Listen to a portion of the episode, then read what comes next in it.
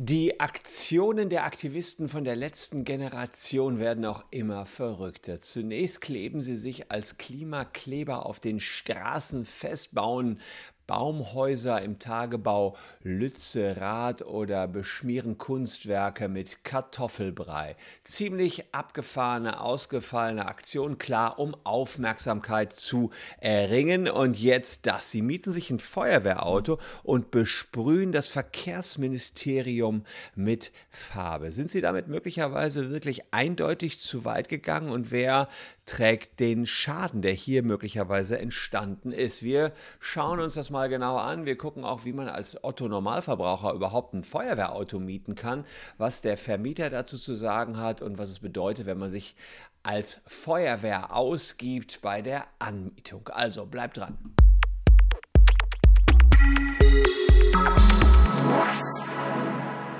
Hallo, ich bin Christian Solmecke, Rechtsanwalt und Partner bei WBS Legal in Köln.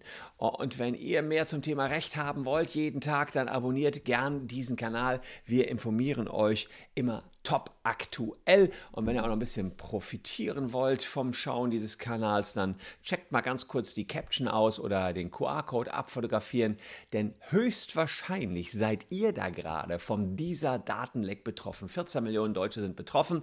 Ja, und für die versuchen wir 1000 Euro geltend zu machen, mehrere tausend Menschen vertreten wir aktuell. Na, da staunten Augenzeugen wohl nicht schlecht, als sie die Aktivisten der letzten Generation vor dem Verkehrsministerium sahen. So sah das Ganze aus. Mit entsprechenden Feuerwehrschläuchen wurde das Verkehrsministerium besprüht. Es war Farbe, die da entsprechend auf das Verkehrsministerium draufgesprüht worden ist. Und die Aktivisten hatten sich ein Feuerwehrauto angemietet und haben transparent entrollt mit dem Grundgesetzartikel Artikel 20a, Leben schützen. 20a, wisst ihr, diejenigen, die diesen Kanal hier abonniert haben, ist geregelt, dass der Staat das Klima schützen muss.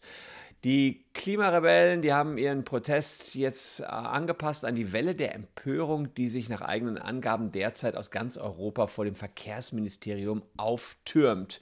Also die Aktivisten und Verkehrsminister Wissing, die werden wohl in diesem Jahr, in diesem Leben keine Freunde mehr. Die Frage ist, wie sind sie auf die Idee gekommen? Naja, klar, Proteste müssen möglichst ausgefallen sein. Ich habe euch letztens mal über Proteste hier berichtet. Letztens ist gut, ist auch schon wieder ein paar Jährchen her, drei Jahre her. Da gab es jemanden, der hat einen riesigen Holzpenis als Regierungskritik äh, geschnitzt. Also auch das eine absolut abgefahrene Aktion. Checkt es mal unten aus. In der Caption habe ich euch das entsprechend hier verlinkt. Und ermittelt wird jetzt aktuell in dieser ja, Spritzaktion gegen vier Personen. Drei Personen die waren bei der Ausführung des Bespritzen des Verkehrsministeriums dabei und einer hat das Fahrzeug angemietet. Ja, und jetzt die Frage, wie kommt man überhaupt an ein Feuerwehrfahrzeug? Die Berliner Firma, die diese Feuerwehrfahrzeuge verkauft und vermietet, vermietet sie an Gemeinden, Filmsets und Feuerwehren, die kurzfristig was für einen Einsatz brauchen. Also die haben die quasi vorrätig. Und der Vermieter, der wurde jetzt über die Tat informiert, die mit seinem Auto begangen worden ist. Er sagt aber, ich bin getäuscht worden. Die Aktivisten, die kamen, haben gesagt, sie wären von der Freiwilligen Feuerwehr in Brandenburg und bräuchten dringend noch ein Einsatzfahrzeug, haben dann für 300 bis 500 Euro pro Tag, so viel kostet ein Feuerwehrfahrzeug, das Feuerwehrfahrzeug eben angemietet. Und der Mieter, das ist kein Unbekannter, das ist nämlich Lukas Popp.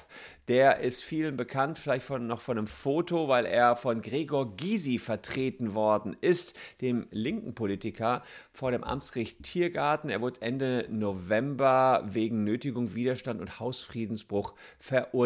Und er hat eben auch wegen Straßenblockade und er eben hat auch diese Aktion mit zu verantworten. Jetzt gucken wir uns mal ganz genau an, wie haben sich die Beteiligten hier exakt strafbar gemacht. Zunächst mal sagt der Vermieter, ich habe die Karre so zurückbekommen, dass die Pumpe und der Tank erstmal gereinigt werden mussten.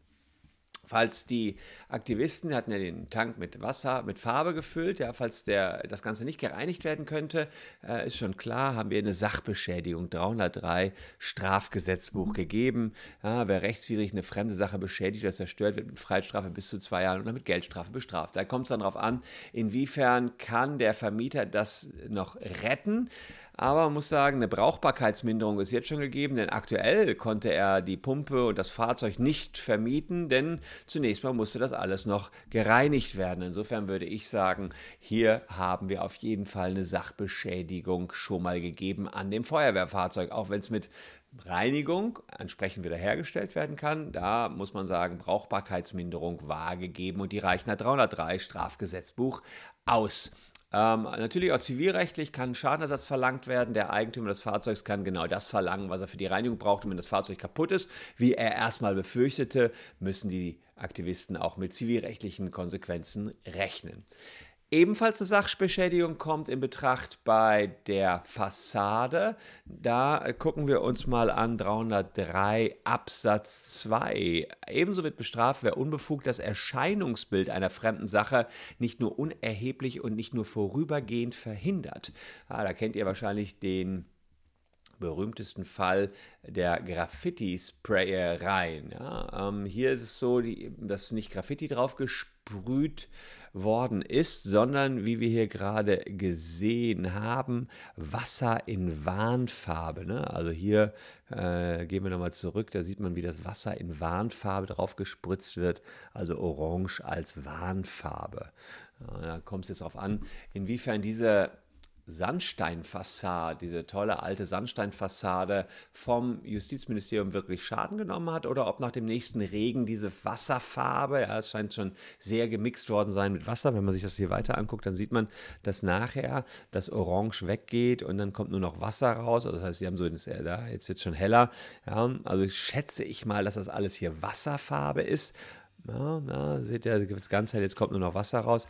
Kann ich mir vorstellen, dass man hier dazu kommt, dass am Ende äh, dann tatsächlich der Schaden an der Wand nicht so groß ist. Die Aktivisten, die wollten im Verkehrsministerium eine kalte Dusche verpassen, so haben sie es hier gesagt. Wenn die also ohne viel Mühe und der das Wasser entfernt werden kann, beziehungsweise auch die Farbe entfernt werden kann, wäre es keine erhebliche Einwirkung auf die Sachsubstanz und deswegen wahrscheinlich dann anders als bei Graffitis, die man wirklich nicht entfernt bekommt, keine Sachbeschädigung. Da kommt es dann ganz darauf an, inwiefern beim nächsten Regen das grelle Orange wieder von selbst weggeht. Allerdings kann man auch argumentieren, so ein Verkehrsministerium muss nicht abwarten bis zum nächsten Regen, da müssen jetzt Reinigungstrupps ran und dann haben wir doch wieder eine Sachbeschädigung und können auch das Geld entsprechend geltend machen, was hier aufgebracht worden ist. Dann haben wir vielleicht noch den 21 Straßenverkehrsgesetz, da geht es Fahren ohne Fahrerlaubnis. Wieso das? Naja, so ein fettes Feuerwehrauto muss man natürlich auch steuern können. Habe ich jetzt keine weitere Kenntnis, ob man da eben die entsprechende Fahrerlaubnis zu besaß. Ansonsten wäre das auch ähm, hier eine Straftat. Und wir könnten auch noch nachdenken über den 132 Amtsanmaßung. Wer unbefugt sich mit Ausübung eines öffentlichen Amtes befasst oder eine Handlung vornimmt, welche nur Kraft eines öffentlichen Amtes vorgenommen werden darf, wird mit Freiheitsstrafe bis zu zwei Jahren oder mit Geldstrafe bestraft. Da muss man sagen, hier könnte man darüber argumentieren, ob schon das Fahren mit dem Feuerwehrauto in 132 Strafgesetzbuch verwirklicht, aber die hatten ja kein Blaulicht an oder so, sind einfach nur über die Straße gefahren. Da sage ich, das war keine Amtshandlung, nur das Fahren mit einem Feuerwehrauto über die Straße. Also da wäre jetzt das Führen des Autos alleine noch keine Amtshandlung. Und insofern da wäre der 132 nicht verwirklicht gewesen. Was anderes ist allerdings, wenn man die Vermietung als solches betrachtet, beziehungsweise die Anmietung. Da hat man ja schon gesagt, wir sind hier von der Feuerwehr und hat sich sozusagen mit hoheitlichen öffentlichen Funktionen geschmückt. Da muss man allerdings auch wieder dazu sagen, die haben gesagt, wir sind von der Freiwilligen Feuerwehr und ob die Menschen der Freiwilligen Feuerwehr Amtsträger im Sinne des 132 Strafgesetzbuchs sein können, ist ja, nicht umstritten, aber man muss dann auf die einzelne Situation anschauen. Also, ähm, wenn es um die Rettung von Menschenleben geht, sind denen natürlich auch hoheitliche Aufgaben übertragen worden. Dann sind sie auch Amtsträger. Also mit anderen Worten, ja, das kann schon durchaus sein, dass sie hier auch als Amtsträger gehandelt haben und dann wäre der 132 Strafgesetzbuch auch noch verwirklicht worden. Woran ich auch noch gedacht habe, war der Betrug. Sie konnten es ja nur deswegen anbieten, weil sie eben vorgegaukelt haben, dass sie von der Feuerwehr selbst sind und haben den Vermieter so getäuscht. Und ohne die Täuschung hätten sie das Auto nie bekommen. Und die Täuschung war da für da, sich einen Vermögensvorteil sich zu verschaffen, nämlich den Besitz am Feuerwehrauto. Ich würde also sagen, hier geht auch noch ein Betrug zusätzlich durch. Also ähm, abgefahrene Aktion seitens der letzten Generation, aber wieder mal eine Straftat. Und das ist in meinen Augen dann immer ein bisschen heftig, weil ja, das sind nicht irgendwelche Protestaktionen, die angemeldet sind, genehmigt sind, sondern man geht immer einen Schritt darüber hinaus. Man geht eben in das Verbotene rein und muss dann eben entsprechend auch mit Strafen rechnen. Das finde ich dann auch in Ordnung, wenn die Leute entsprechend verurteilt werden, denn es gibt genügend andere Protestaktionen, wie beispielsweise Fridays for Future. Da wird eine Demo angemeldet, da gehen Zehntausende oder gingen Zehntausende auf die Straßen, hat ja auch sehr große mediale Aufmerksamkeit erregt. Also insofern, die sind nicht verurteilt worden. Hier wird es wieder mal zu Urteilen kommen. Ich halte euch da jedenfalls auf dem Laufenden. Ihr könnt mal posten, was ihr davon haltet. Muss man so krass rangehen, damit man überhaupt noch Aufmerksamkeit erhaschen kann in so der medialen Welt, in der wir heute äh, stecken, in wo wirklich von überall her irgendwas auf euch einprasselt, wo man ohne Clickbaiting ja kaum noch weiterkommt? Oder sagt ihr, nee, lasst uns mal schön im Rahmen des Rechts bleiben? Postet es unten in die Comments, bin gespannt auf euren Input. Ansonsten hier noch zwei Videos, die euch ebenfalls gefallen könnten. Danke für eure Aufmerksamkeit. Bleibt gesund, liebe Leute. Tschüss und bis dahin.